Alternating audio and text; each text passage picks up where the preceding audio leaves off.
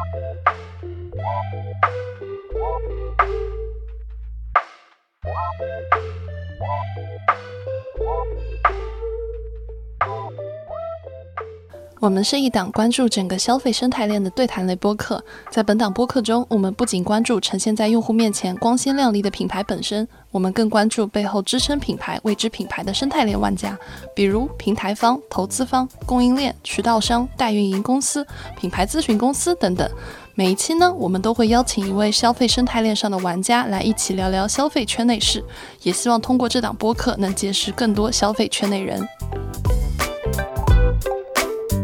Well, I wanna let you know my mind is made up and I wanna go. 在节目开始之前，我们也想感谢七月金主妈咪，让每个人每一刻都睡得舒服一点的睡眠科技品牌 UniSleep 有你赞助本月所有节目。他们是一个专注解决个性化睡眠需求的睡眠科技品牌。我自己呢，就是他们家产品的忠实用户，把家里的床垫和所有人的枕头都换成了 UniSleep 的产品。那下至二十四岁，我本人。上至七十岁的我奶奶，全年龄段都很喜欢，非常适合大家为自己和家人购入。那这里呢，要特别提一下啊，他们家是金可儿中国大牌原班研发以及供应链二十多年扎实的产品实力，质量绝对是信得过的。主打的自由模块床垫是模块床垫的品类创新者，会根据每个人的高矮胖瘦，让你能像搭积木一样定制专属的个性化舒适区。因为每个人的体重呀、身高呀、体型啊，其实都不同的，所以每个。部位需要的受力点其实是不同的，比如说肩部和腰臀的支撑需求就不同。但是市面上一整张的床垫非软即硬，容易造成腰部悬空，让你睡醒第二天腰酸背痛。而且他们家的模块呢都是可以换的，如果你突然变胖或者变瘦，都可以通过更换模块来调整舒服的睡眠环境。他们家的面料设计也非常的厉害哦，是跟贴身内衣同款的面料材质，绝对的敏感肌友好。泼水不留脏不留印，很适合家里有宝宝和宠物的家庭，哪里脏了换哪里，购买和更换都非常的方便。我住过很多很贵的酒店哦，但多贵的酒店床垫呢，其实都不如自家这张专属于自己的床垫。床垫不是要选最贵的，还是要找自己身体最喜欢、最贴合自己身体曲线的床垫。因为睡眠呢，占据了人生三分之一的时间，睡不好不仅会影响第二天的工作，还会影响第二天的心情，是不应该被将就的。UniSleep 有你陪你找到专属舒适区，让每一个人每一刻都睡得更舒服一点。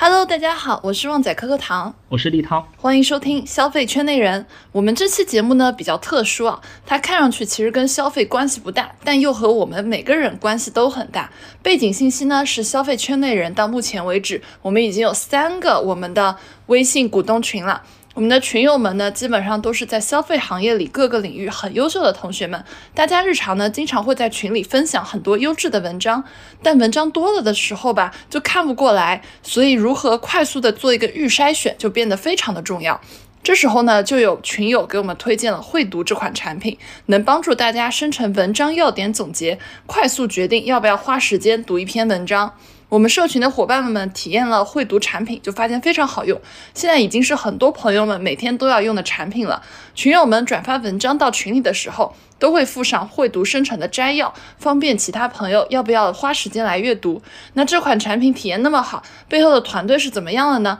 我们都非常的好奇嘛，所以我们就找到了创始人王博龙老师，他是非常资深的互联网人。先后在美团、淘宝、小红书等等大厂做过增长，今年抓住 AI 浪潮之后果断创业。我们觉得王老师的经历和思考也非常值得分享给大家，因此有了这档播客。当然，在这档播客开始之前呢，因为我自己也是对 AI 现在进程有点 formal 状态的这一类人，所以我也非常期待。王老师今天给我们分享完之后，对于我们这一类小伙伴有了一些从知识啊，或者说实操工具上的一些帮助和提升。那废话不多说，先请博龙老师给我们打个招呼吧。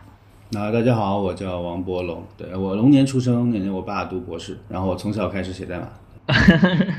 OK，信息爆炸的年代啊，其实每个人都应该学会利用好工具，更好的帮助大家消化跟管理各种知识。AI 给我们的工作效率呢带来极大的效率提升的可能性。不夸张的说，通过 AI，每个人都有机会成为一个超级个体。那我相信很多伙伴呢都跟我一样，日常要摄入大量的信息。在这个时代，你对信息的消化和处理，就决定了你的成长迭代速度。那么，怎么做信息的筛选、摄入、管理？这其实是大家日常都要面临的问题。绘读这款产品呢，给了我很多惊喜，因为它确确实实能够帮助我很大程度的提升信息处理的速度，并且形成自己的 AI 版的个人知识库。这对我来说呢，价值非常大，可以说不亚于 Flowmo。因此呢，我很期待跟博龙老师聊一聊，呃，设计这款产品时的一些思考。另外呢，其实我也很期待请博龙老师从 AI 赛道创业者的角度，给大家一些建议，如何在现在这个时代更好的利用 AI，帮助自己成为一个更好的人。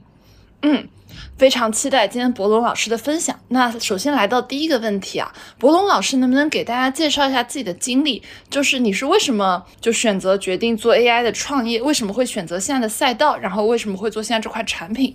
嗯嗯，简单来说叫过去经历吧，就是一开始其实自己也是个连续创业者，然后在微信生态里面也倒腾了不少项目啊，然后也是偏 growth hacker 的方式跟方法，但是我们最后的那一个项目，其实后来微信就我们的号被接口啊都被微信封了，导致没有办法继续下去，但是其实也做到了一定规模，然后就去了美团，然后负责当时从零到一去搭建说美团整个的微信生态，所以大家现在在微信的九宫格里的看到美团的小程序啊，就是我做出来的。然后当时经历了说美团整个双端 DAU 从三千万到七千万的整个阶段吧，然后微信生态提供了一千万的增量，啊，这当时其实就站在说官方以及怎么跟微信合作的阶段，有了一些自己的沉淀跟积累吧。再往后，淘宝的两年其实是在淘宝的用增啊，然后包括大家看到淘宝的长辈版，包括九大人群啊，都跟我有或多或少千丝万缕的关系啊，然后再到最近一份工作，其实是在小红书电商负责增长。啊，所以其实都是在交易平台去基于用户视角去看怎么去把增长这个事情做起来，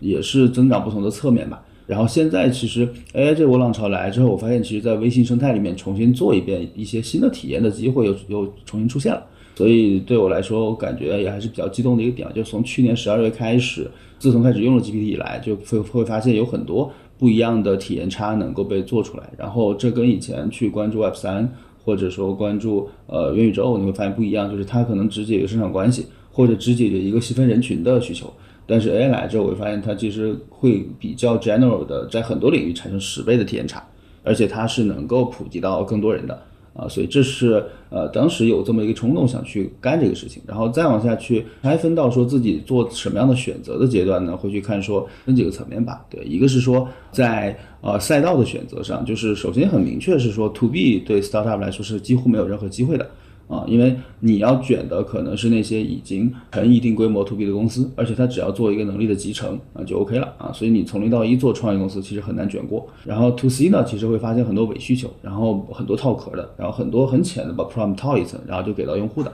但是我们进一步会拆分说，这里面有三层需求，一个叫帮你看世界，一个叫替你聊，一个叫陪你聊。然后这里面就不更深度展开了吧，就是比比如说陪你聊，一开始我会发现其实它是有情绪价值的。啊，然后一开始也看到很多 demo 在做，但现在我了解业界陪你聊的产品，除了 Care 点点 AI 之外，其他很多的产品，包括大家熟知的一些明星产品，现在次流都面临很大的问题，或者说，呃，在一个细分人群，它的次流是高的，但一旦破圈，次流就下去了，然后这是它很很大一个问题。然后替你聊，我们会拆分出很多长尾的场景，但我们觉得这里面确实有做生意的机会，但它是否是一个呃平台级的机会，我觉得比较难。然后再回到帮你看世界这件事情，其实就是帮你做商检了。回到内容层面去看，说做商检这个事情，究竟哪些内容做商检是有必要的？那我们再去做细拆，会发现说，如果你把比如说游戏、呃短视频、音频，然后资讯这几个事情码在一起之后，你会发现其实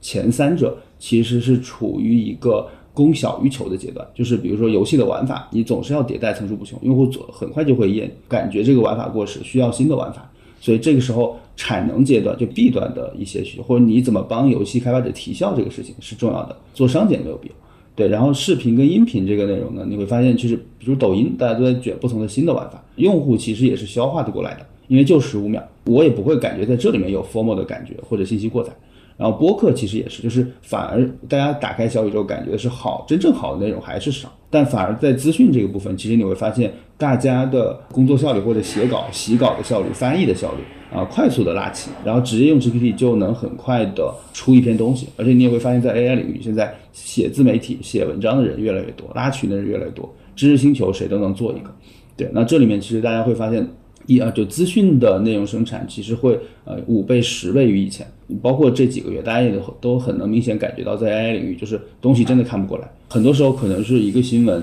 同样的内容，但可能被起了不同的标题，然后内容可能段落改一改啊，或者里面的篇章结构改一改，那其实可能 catch up 不过来。而消费者的这一侧的消费的那个速度其实是不变的，就你每天其实还是只能花一到两个小时，然后去看，就你投注的那个注意力还是有限的啊。但是文章开始变多，那这个时候我们觉得 C 端是有机会的啊。那在 C 端怎么帮你去提效，帮你去商检，然后让你去用同样的一个小时能看更多的资讯，我们觉得是有机会的。这是第一个层面，就是在赛道的选择上。呃，第二个层面是说，因为之前在大厂，其实，在微信生态里创业嘛，不管是自己创业，还是大厂里面跟微生态有千丝万缕的关系，这这里面我觉得就是在微信里再重新做一些这样的事情，我觉得是合适的。然后第三是说，AI 来了之后，其实很多团队 Day One 都是 for 海外去做一些专业用户的专业需求，很直接能想到，因为既没有太多的呃那个内容审核等等这样的问题。然后同时做海外的话，其实用户 UP 值也高。但是对我来说，因为在淘宝经历了说我们做中年人群、做长辈版，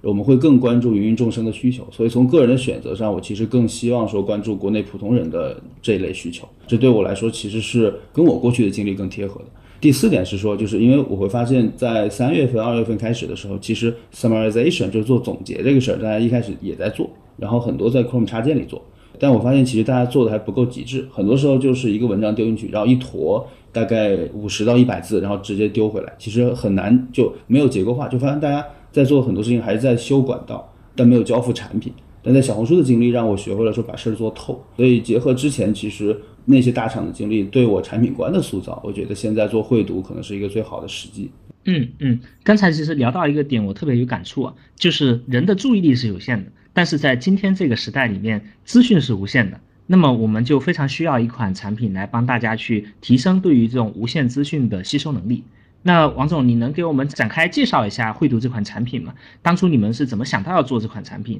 以及说希望用它来帮助什么样的人群，解决什么样的问题呢？好呀，就是在拆到绘读本身，其实我们发现的几个趋势人群，包括解决的问题吧。比如说，就是我们现在看到说，呃，三个趋势吧，一个是啊，整个世界其实资讯生产的速度在加速，然后生产门槛在降低，所以刚也是像刚才说的东西看不过来，这是趋势一。然后趋势二，你会发现说，像 ChatGPT，它的 MAU 在环比下跌，啊，也就意味着说，对于全世界的人来说，一个聊天框去获取 AI 的能力这件事情，用起来其实是比较麻烦的，就它没有破圈，从 MAU 从一个亿变到两个亿或者三个亿，啊，我觉得这件事情还是挺给我震撼的。对，然后第三件事情叫做说，微信本身其实是一个消息系统，不是一个信息管理系统，所以导致大部分的人有囤积，没有整理。啊，这是一个觉得发生在所有人身上的一些事情吧。那回到人群分层层面，其实我们会关注三类人，就是我们觉得一环的人其实是那种持续有认知输出习惯的人。我也不说文字输出，但其实认知输出，因为这里面就分成几类人，比如说自媒体的编辑，包括金融从业者，包括投资人，包括部分的创业者。对，因为越往后可能他不一定写东西，但是他可能要在公开场合或者跟其他人聊天的时候，对吧？我不怯场啊，或者说有些东西我得知道。啊，就好比大家看吴世春的脱口秀，投资人的压力是说我不能显得自己无知，显自己有钱也要显自己有认知。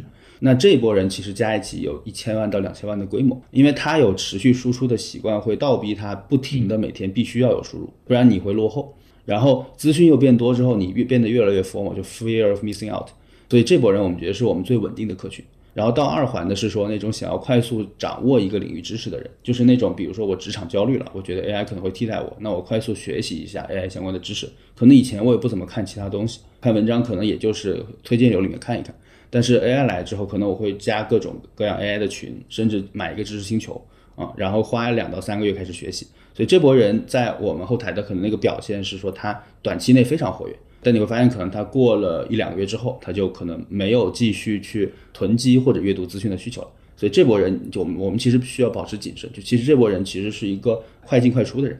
然后第三波人其实是对日常的认知摄入有囤积欲跟消化欲的人，但是对他来说选择更多，不一定是资讯啊，可能是呃其他的短视频，或者说 B 站的长视频，或者说播客的小宇宙。对，所以对他来说，就是资讯这件事情或者文字这件事情，其实不一定是他的第一选择，或者他的媒介选择端的选择也在变但这波人其实他呃他的频次不像一环那么高，而且他也不一定习惯像一环那么稳定啊，所以我们分了一环、二环、三环之后，也很明确说我们集中就是打一环的这一波啊，他们每天去看资讯的需求，而且他这个习惯跑不掉，而且他想要获取新认知，在抖音就比较浅，在 B 站花的时间又长，但他时间是有限，其他时间是宝贵的。我们觉得这波人是帮他解决问题，最终解决什么样的问题呢？我们觉得分三类，分三个渐进式的层次吧。然后第一层叫说读钱啊，读钱也要解决的问题叫怎么读跟读什么。那我们其实现在会读在做这个企微号，其实更多的是在解决呃怎么读的问题啊。然后很多用户会把呃我在朋友圈里面，包括呃微信群里面，在消除小红点的时候，想要稍后再读的文章，直接一键分享给我们，而且不用跳出当前那个群。啊，然后进而对他来说，他是拓宽了自己的阅读面。就以前他一天读十篇文章，现在一天读三十到五十篇，就略读。然后进一步他摘出来他想读的两到三篇，然后做精读。然后呢，就到读中的环节。他在做精读的时候，就会发现说，OK，我扔给会读的东西，其实在会读的 App 里面的待阅那个列表就能全部看到。然后我再点进去做阅读，然后做笔记、做星标啊，是能把我更想读的以及真的完全吸收的知识，在星标那个列表里面。啊，我集中的去打标、做笔记以及做分享，等于说那两到三篇每天值得深读的东西啊，能够沉下心去看啊。因为读中我们觉得解决那个问题叫做在微信里你其实很难啊花特别长的时间去沉浸式的把一篇文章很好的吸收啊，因为那个环境下其实不停的有消息来打断你，包括说过去这么多年，你真的有一款说在微信里去阅读的适合你阅读的小程序吗？好像没有。你真的要阅读，其实你还是要另外花一段时间。啊，甚至屏蔽掉微信消息，然后去看那两到三篇文章，花上半个小时的。所以，那就是在这件事情上，我们觉得是必须要做一个独立的端，然后让你去看啊，然后读的过程中也不让内心的弹幕消失，能快速记录你的感想啊。所以我们有笔记的功能，而且在做笔记的时候，我们也希望说让你不要费那么多力气，因为有一些用户其实他就是希望说，呃，我我写个大概就就行。所以你在做笔记的时候，我们可以让你插入这个这个文章的摘要，你在底下再说一个读后感就可以。对用户来说也是一个更轻的呃分享的模式，然后在读后的话，其实呃我们其实会有一些方式，就是第一是说能让你做不费力的分享，然后同时结识新朋友不忘老朋友，这里面其实就是说可以去把我们的那个机器人啊拉到你的群里面，大家能够一起在群里面有一些共读的体验，就扔到文章，然后它都能帮你去做 summary。同时呢，呃，你也可以把你那个自己的分享卡片，然后扔到群里面。我自己经常会有这样的用法，就是如果群里面有哪个群友丢了一个文章，然后我正好这个文章我做过笔记，我就把卡片扔过去。然后这样的话，大家其实有个更深的连接。我我觉得就是呃，图片其实是群里的着重号，而且关于这个文章有一个超过五十到一百字的见解的时候，这个时候大家注意力会集中在这里，而不是轻飘飘的一句话跟讨论。就大家在群里头可以建立这样的笔友关系。而这样的关系一旦建立之后，你会发现很多人在群里会主动会加你。你用这样的方式去在群里头去刷影响力跟存在感，是一个不一样的方式，而且跟大家会建立更深的连接。所以我们就会回到说读前、读中、读后，其实我们就分层解决不同的问题。但现在这个整体的解决方案已经比较完整了，所以这是现在会读能带给大家的。嗯嗯，其实这个读前、读中、读后，呃，分别对应的信息的初筛、深度消化跟分享。初筛很简单啊，就是我们面对海量信息，你需要快速的去锁定值得读的东西。然后呢，呃，大家会发现，确实微信这个渠道呢，它是一个很好的获取信息的窗口，但它不是一个很好的沉浸式阅读的一个渠道。但是，当我们锁定出值得读的内容的时候呢，确实我们需要去屏蔽掉微信的影响，然后我们需要有一个安静的能做笔记的一个地方去深度的去读这些内容。并且说呢，当你消化完这些东西以后，知识可以在分享跟流动中进一步的去深化。那看上去分别对应了咱们说的这三个场景啊，非常有意思。那未来会读在功能上呢，会呃有哪些迭代？可不可以给大家做一些预告呢？嗯嗯啊，对我我们现在就是掰周去做迭代，因为其实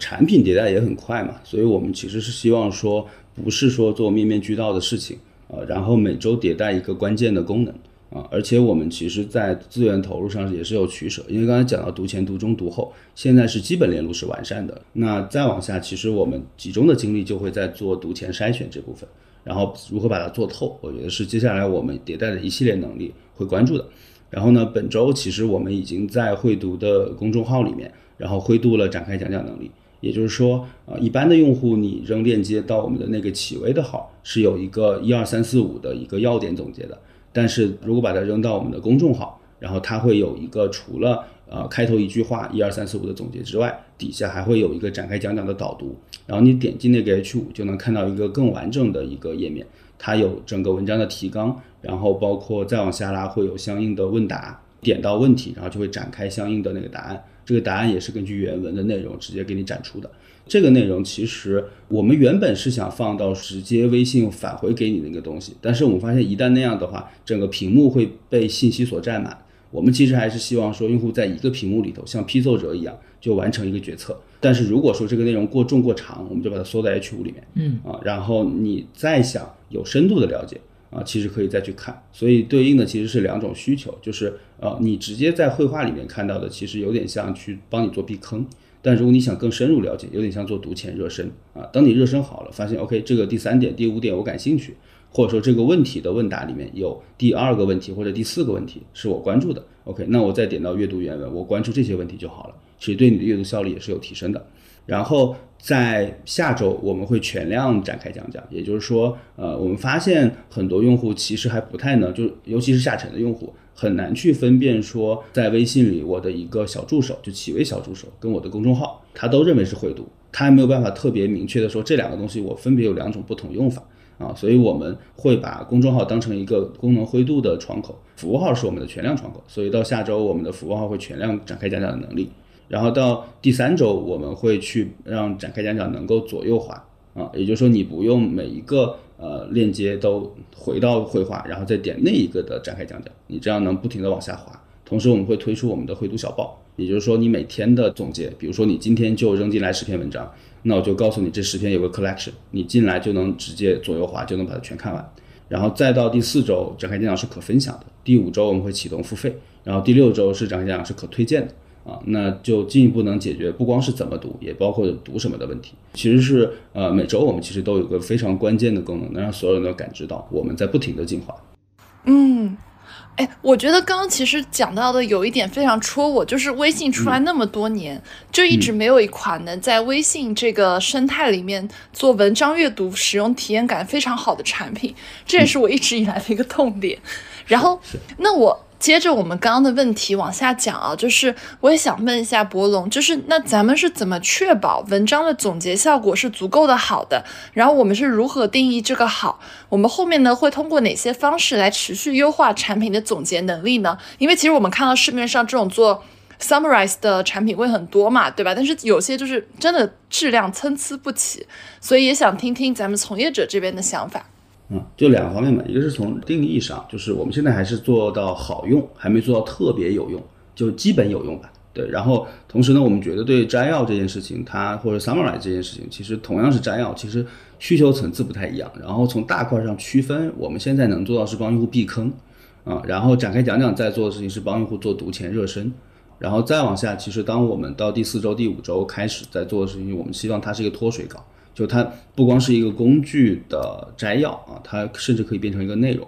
嗯，然后这里面其实对摘要的要求其实不太一样的啊。然后第二层面是说，我们其实现在一开始其实我们还是借用了一些现有的 AI 能力，然后底层的 AI 去做，但现在我们其实已经开始在训练自己大模型。同时，展开讲讲的底部，你现在能看到有一个赞或者踩，那其实是对于这个呃摘要的评价啊，因为这个事情非常主观啊。然后一般情况，用户想反馈也很难有入口。但是我们现在是希望说，通过这样的方式，呃，能收集到更多用户的在踩或者赞。现在发现，即便在公众号里边，也有大量的用户在用，然后不停的在给我们反馈。那这个数据反过来给我们去 tuning 我们本身摘要的质量啊，我觉得是很关键的。我觉得这个能力是很重要，就 summary 的质量，我们觉得这是我们最重要的生命线。然后如何把它持续打磨到啊业界最领先，反正我觉得现在此时此刻是体验最好的。那如何一直领先？我觉得是需要有后面的一些更进一步沉淀的，然后这这其实我们也持续在做这样的工作，以及如何激励用户，让他有更多的踩或者赞啊，我觉得也是重要的。然后同时以及如何更大规模的做增长，让更多用户参与进来，就所以我们觉得这个事情就不是一个完全说，比如说模型先行，我觉得其实就是既要有自己的模型，也要有自己的反馈回路的机制，也要有大规模的增长，快速把用户拿到，也要有好的产品定义以及体验，让用户留住。对，我觉得就这是一个非常综合的事情。就不是一个说随便我有个模型，然后我的 app 或者应用端只是为了说呃往我回来去训练数据，但可能规模怎样那是另外一回事儿，但其实不一样的。我觉得这是整体素质要求还是比较高的。嗯嗯，哎，那我好奇啊，你们现在怎么做这个增长获客呢？以及在运营的过程中，你们有发现哪些比较有意思的用户使用行为吗？嗯嗯。就是呃，有一些其实是过去的一些经验，比如说之前在小红书，我其实就帮助商家促成了很多就是在做盖楼的事情，所以我们现在小红书上的那个主帖底下用用户盖楼的心智还是比较强的，就稍微发一篇笔记，也没有推广啊，基本上就是大几百个评论跟赞，而且平台还在不停的给我们在加权流量，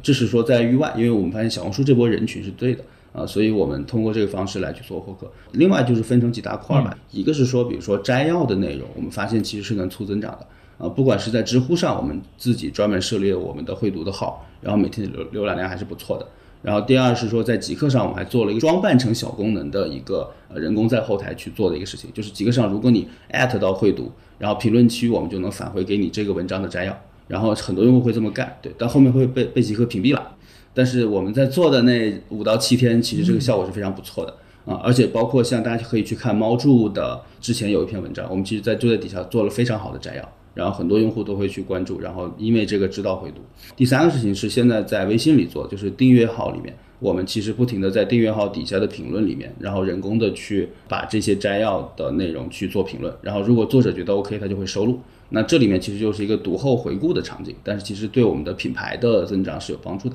虽然它很难品效合一，但它还有很多的曝光。且我们比如说，呃，昨天就在 B 站的官方账号底下有一个我们摘要的评论，就是我们呃 post 过去，它也接纳的，而且那个点赞也有四五十个，说明用户也比较接纳这样的形式。同时，我们品牌也有曝光。我就是摘要这件事情是现在能够让品牌的曝光有一个比较好增长的。然后下个月我们会有一个非常非常骚的操作。那就是品效合一了，这先不透露了。对，但我们觉得这个小窍门在这里，结合展开演讲能做很多，甚至在业界有点争议的事情。对，但是我觉得这个东西非常，我我非常兴奋。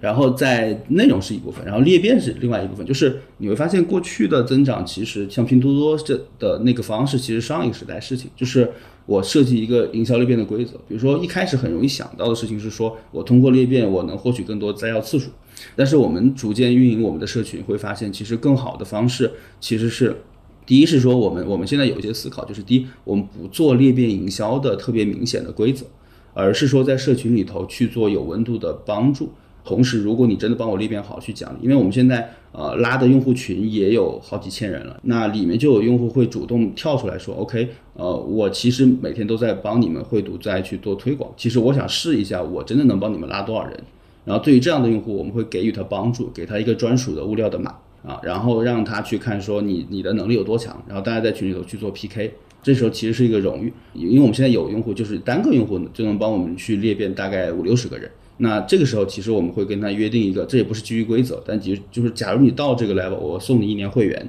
这传递的是人情。它不是一个规则，我觉得新的时代的裂变可能是这样的来做，就是这是一个方面，因为你把大家当朋友嘛。然后第二件事情是说，我们其实在后台的产品裂变机制上也会呃做一些窍门，就是比如说你摘要满三次，我会给你发一个物料啊，以及在那个小助手的那个 profile 里，你其实可以自己去索取这个物料，但是我们不会把这个东西当成一个说我就是冲榜啊，我就是赚更多等等，我们更多的口吻是说，OK，你如果想帮我们去分享，我这里正好有个东西可以给你。以及你想要的时候，我们这里随时有。这个时候我把裂变当成一个功能，而不是一个增长的手段或者怎样的。而且我们其实做过一笔，就是之前还专门去做过裂变，就发现其实前者我们朋友的方式告诉他裂变这件事，其实效果反而好啊。因为如果你去用那样的方式去让他去有激励的，或者不那么纯粹去做分享的话，其实用户本身的状态也会变。然后同时，如果你给他那个东西营销感太重，他分享也会有压力。而我们发现，用户其实在做裂变这个事情上，其实他自己会有很多自己创造的方式。有用户会发朋友圈，然后九宫格里面全是我们，然后中间放一个我们的码。就这个时候，你不需要教他怎么去搞，他自己会搞，而且他会把那些 good case 截屏下来，然后帮你去宣传。所以这个事情就不是一个说我我做个挑战赛，对，而是一个你功能做到足够好，他自然会这样去做。然后在他想要帮你裂变的时候，你给他一些能够。促进它生成这个物料的手段，对这个我们在下个月也会专门去做这样一件事情。所以这个时候，其实你帮他做内容生产可能更重要，而不是说呃告诉他有奖励更重要。对，这是我们现在看到的一些还比较有意思的。然后再到用户层面的一些使用行为，就是很多用户就在第一天加我们的时候，就把自己之前在文件传输助手里面囤积的，甚至八十到一百个链接全部扔过来。然后昨天群里面还有一个用户说，呃，我一天就看完了过去一年囤积的所有东西，啊，他他就感觉就很爽，这是一个。然后第二个是说，就是我们现在限制了每天二十次的一个频次。然后在做完这个限制，我们其实也也就是想测一测，因为就用户大概每天二十次，如果有一个限制之后，它本身的一个 reaction 是什么？结果就会有一些用户跳出来找到我，然后直接微信转账，钱还不少，说我要破除这个限制。所以我们相当于就在没有正式开放付费的时候，先收到了第一笔钱，那个钱还是个四位数。这反过来去驱动我们说，OK，那这个月就真的要开始启动付费了。啊，然后这个档位我们也上周有了在内部激烈的讨论，然后又花了四五天，真的把这个档位明确下来，进一步到这个月底吧会开放。然后第三件事情是说，我们的展开讲讲在呃周一开始推出到现在周五，很多用户会拿它做一些魔改的玩法，啊，就比如说某一个学校的下沉城城市的学校的老师，然后他会把自己要学生课堂理解的一些作文或者课文啊，然后扔进来，因为他特别喜欢底下那个问答的形式。他会发现直接那个东西就可以直接出阅读理解了啊，因为这这篇文章讲了什么，或者这篇文章某个东西中心思想是什么，对他相当于拿这个东西来做命题，这是一些比较好玩的玩法。呃，然后同时用户也会有些投稿行为，就是在我们的群里面，他会把自己的那个分享卡片人工做的摘要，然后再去分享到我们群里面，然后这个时候我们就呃自己做了一个阅览室，然后能沉淀大家这样自己的投稿行为，进一步也初步帮他解决读什么的问题。因为我发现，其实这里用户其实做摘要的质量还挺高的啊。有一些其实你会发现，呃，AI 能做的那个判断是说文章讲了啥，但这个文章该不该读，对吧？读读的体验究竟是啥样子的，以及是说是不是跟大家已经知道一些东西其实有重复了，要不要避坑啊？其实这里面其实用户能够在这一层做一些判断，反过来这给我们也是比较好的养料，帮我们去训练我们的模型。然后第五层是说，我们现在这一周能看到很多用户会自来水。就比如说展开讲讲出来之后，就有一个用户，我发现他就是在自己的视频号里头就很认真录了五分钟的视频。大家现在搜“绘读”在视频号里就能看到那个视频，而且你会发现，那那其就是一个可能也没有做特别花哨的动效啊之类的，他就是很认真的帮你录，很认真的帮你讲。对，然后我看完之后，就是就我作为用户产品嘛，对我的幸福感就涌上来。我觉得用户还是能够教会我们很多东西，然后帮助我们进一步去拓宽这个产品的边界的吧。确实跟以前做那样一些，比如交易平台，你做一个增长，做一个补贴，呃，甚至比如做稍微做一个界面的改动，然后促进一些率的提升，其实不太一样。我们这在做这个事情的时候，其实就感知到用户那个温度还是比较浓的。嗯，我感觉我听下来就觉得跟我理解的过去的可能前几年增长的那种获客方式会非常不一样。就咱们这个做的非常的有温度，而且。被刚刚你说的有句话所打动嘛，就是说你不是跟他讲这是一个规则，对吧？就是你跟用户之间不是说你定一个规则让他去遵守这个规则，然后他通过遵守这个规则来获得一些什么奖励，而是你们就是一个交个朋友的方式去做这种增长，或者说去做他一些自分享的动作。这个是我觉得我听下来非常受触动的。那接下来就是我们接着增长那一部分往下讲啊，就是。其实我们现在能看到非常多的 AI 产品呢，技术门槛其实不高，大家可能背后的内核其实是一个东西。那如果我们产品做得好，后续其实会有很多模仿者嘛，然后或者说有新的产品来追赶咱们。那博龙是怎么思考我们产品的差异化还有长期的壁垒的呢？嗯，第一叫做如何逐渐从一个佃户，然后变成到搭建自己的模型。相当于用可变成本变成固定成本嘛，因为现在规模起来了，所以我们其实也在搭自己的模型。然后第二是说，本身我们用户在底部的用户的反馈顶和踩，包括用户自己的一些笔记摘要，其实现在已经也有一定规模。那如何把主观的摘要好或坏这个事情再去定义清楚？并且 tuning 到更好的一些结果，我觉得比较重要。而且一开始其实我们对自身的那个 summary 能力，其实基于更高级的一些 AI 的能力，其实做了一些预制的训练，所以导致我们现在其实是能花更低的成本达到更好的效果。我觉得第三件事情是说，就是刚刚才说的每周更新，就是我觉得每一周更新一个关键 feature 啊，我觉得是很重要。就是第一，让大家知道你在不停的去迭代，而且我刚才讲的其实还是我现在能说的。啊，然后再往后不能说那些部分，其实我们在一两个月之后也会有很大的版本的迭代更新。所以我们觉得说速度是更重要的，然后更大的速度带来更多的规模，更多的规模带来更好的摘要的质量。这件事情是逐渐逐渐能形成壁垒，让一个完全从零到一的用户再去追赶，其实我觉得花要花更多时间的。嗯，啊，其实这几年啊，我们看到很多这种开发小型工具，然后人员很精简，然后维持低功耗运转的这样的团队逐渐多了起来。有一些其实做得非常好，比如最典型的就是 Flomo。那么大家在用这些产品的时候呢，其实也会担心说这个团队是不是在用爱发电，因为你不盈利的话，无论是开发迭代的持续性，可能都没法保证。那一款好的产品的生命周期呢，可能也会变得很短。你们准备未来怎么去做盈利呢？啊啊，对，就刚才也说了嘛，就是我们设了上线之后，就是有用户跳过来直接给钱，所以我觉得这个东西比较鼓舞我们，是吧？然后也到月底会开放付费嘛，嗯，所以很多用户也会去关注说我们究竟是怎样付费的。这个反正节目里我们先不透露了，但是在月底大家能看到。而且现在其实我们现在本身会有一个最高的档嘛，然后那一档其实我会。个人的影响力去做一些 pitch，然后保证说在那一档能给我们创造一些初步的现金流跟营收。再往下一层，其实是说，我觉得现在大家关心这个问题，也是说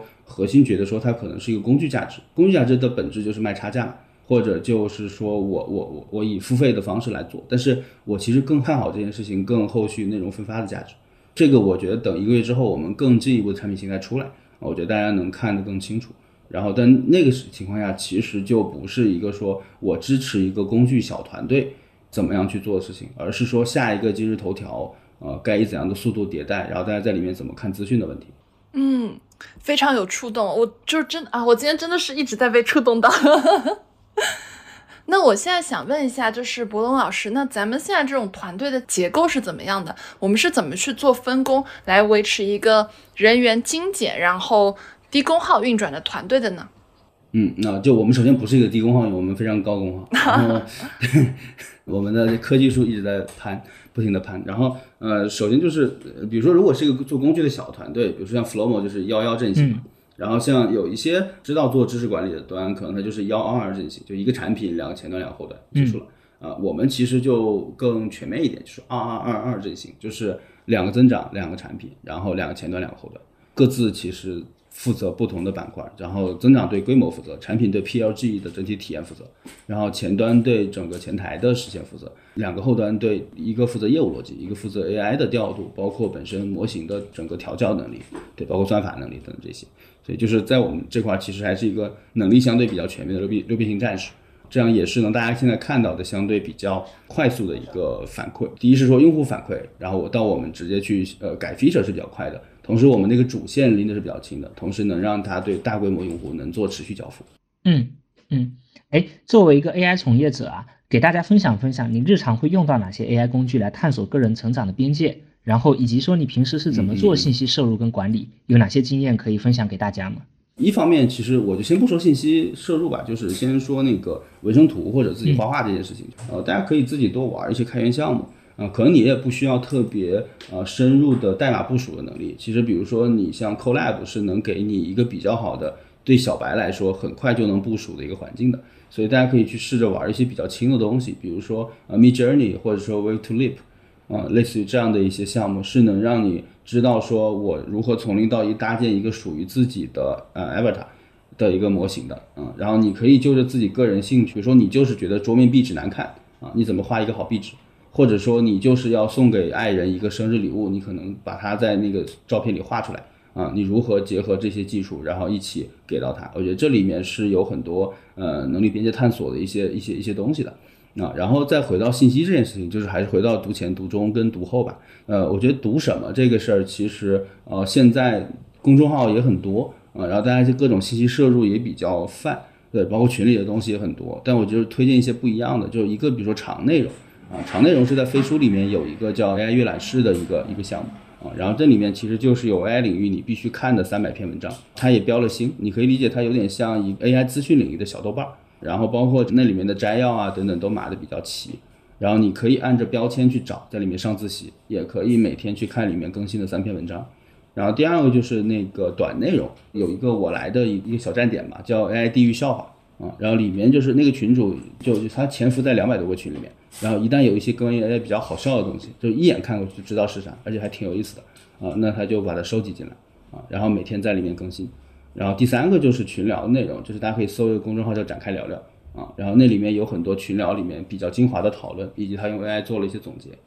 啊，然后就他也接受投稿，所以有好的内容也可以投给他，所以这是读什么的问题。然后回到怎么读呢？其实就回到像会读，比如此时此刻大家如果用会读，其实有两种读用的方式，就是你在微信群里面就会刷到，比如说四五篇文章。那其实有两类啊，一类其实你要粗读的，就是你知道那个文章，可能你也不会太太花精力，但不想错过，你就直接长按分享给小助手就好。这是现在大家大部分用户用的一个方式。然后第二种就是说，你看文章知道自己 OK，我一定想读的，但是可能我现在没有时间，那你可以把它长按，然后做收藏。比如说你今天通过这样的方式收藏了四到五篇文章，你再来到我们的会读公众号，然后在绘画的里面点加号，然后点那个弹出抽屉里面那个收藏。就能批量的把你收藏里的那些卡片文章，然后一股脑丢给公众号啊，然后它也能很快的返回给你一个展开讲讲。你可以基于这个去做读前热身，知道这个文章大概讲啥，就花一分钟，大概知道这个文章的全貌。再点进去的时候，你是更有目的性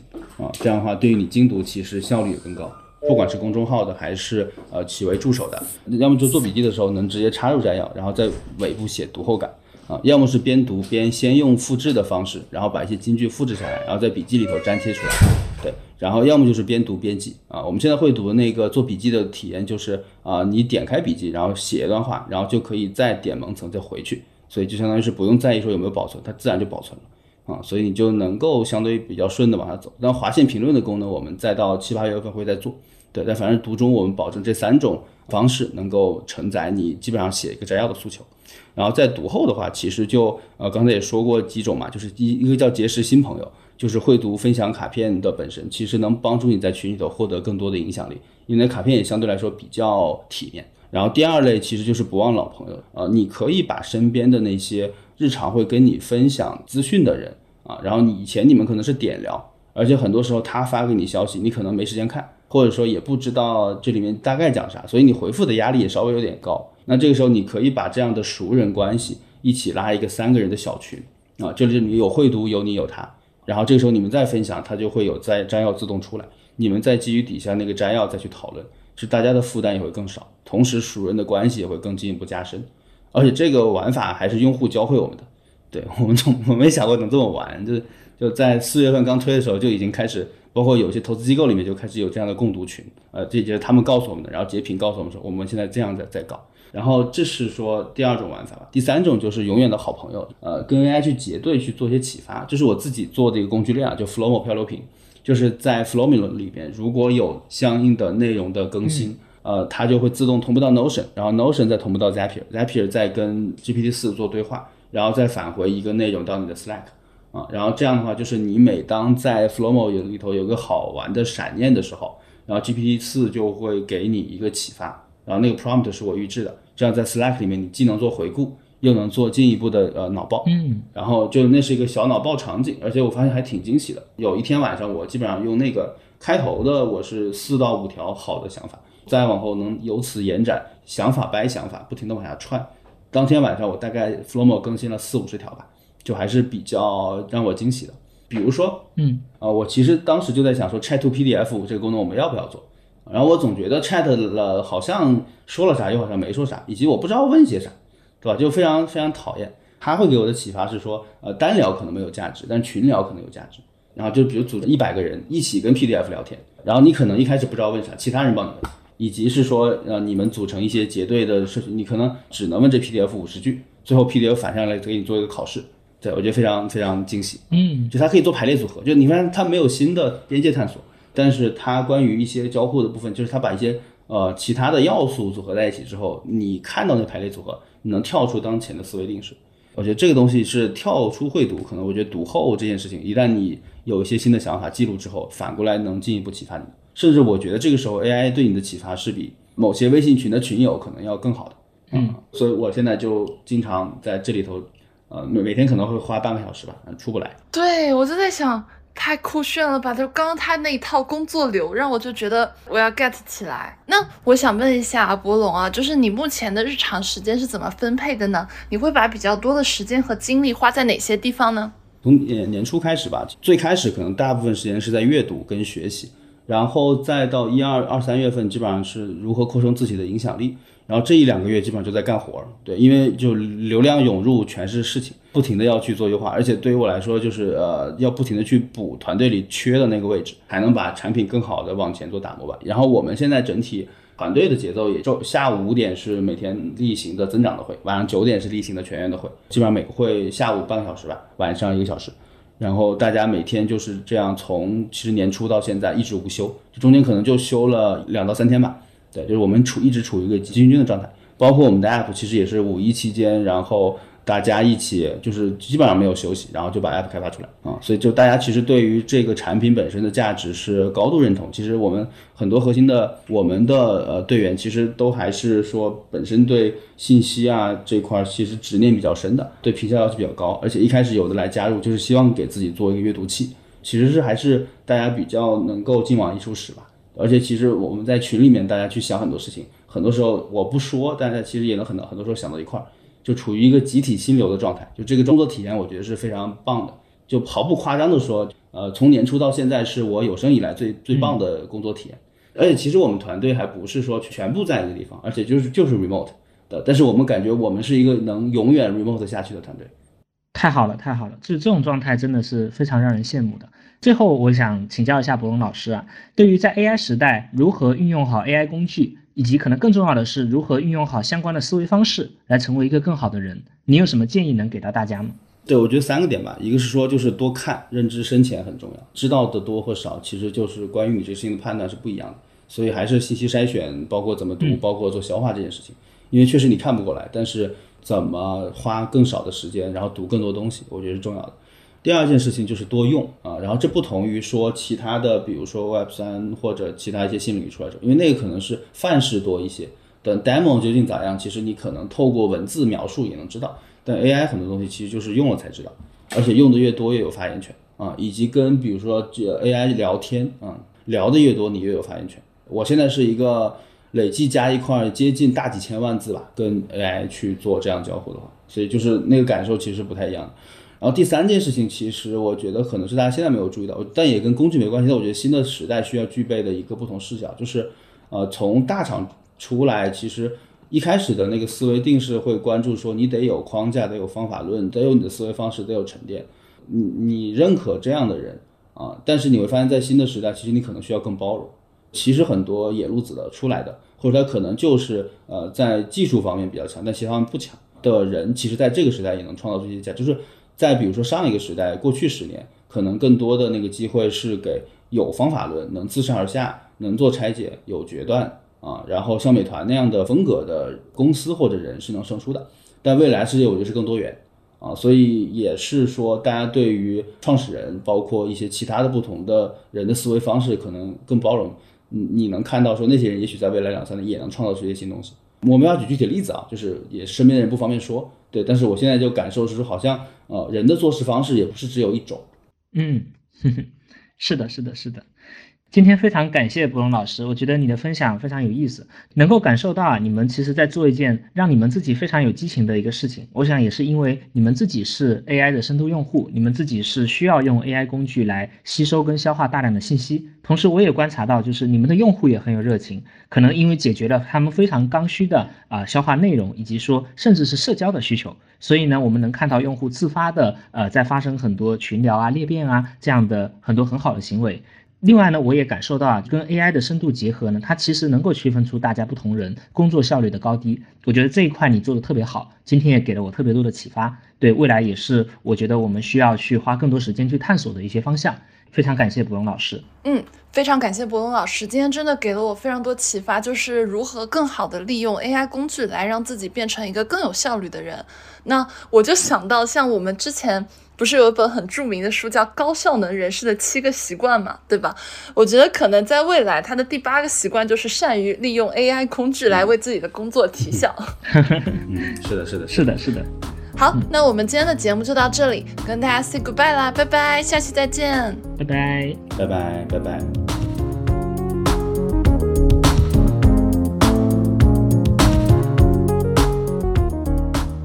在节目的最后，让我们再次感谢七月金主妈咪，让每一个人每一刻都睡得舒服一点的睡眠科技品牌 UniSleep 有你赞助本月所有节目。你可以在小红书、天猫搜索 UniSleep 有你找到他们。欢迎给我们多多评论，一个评论不要钱，但是可以让两位主播开心一整天哦。评论区最高赞会获得由 UniSleep 有你提供的凉皮枕一个。七月十三日，也就是一个礼拜之后开奖哦，让我们到手不见不散。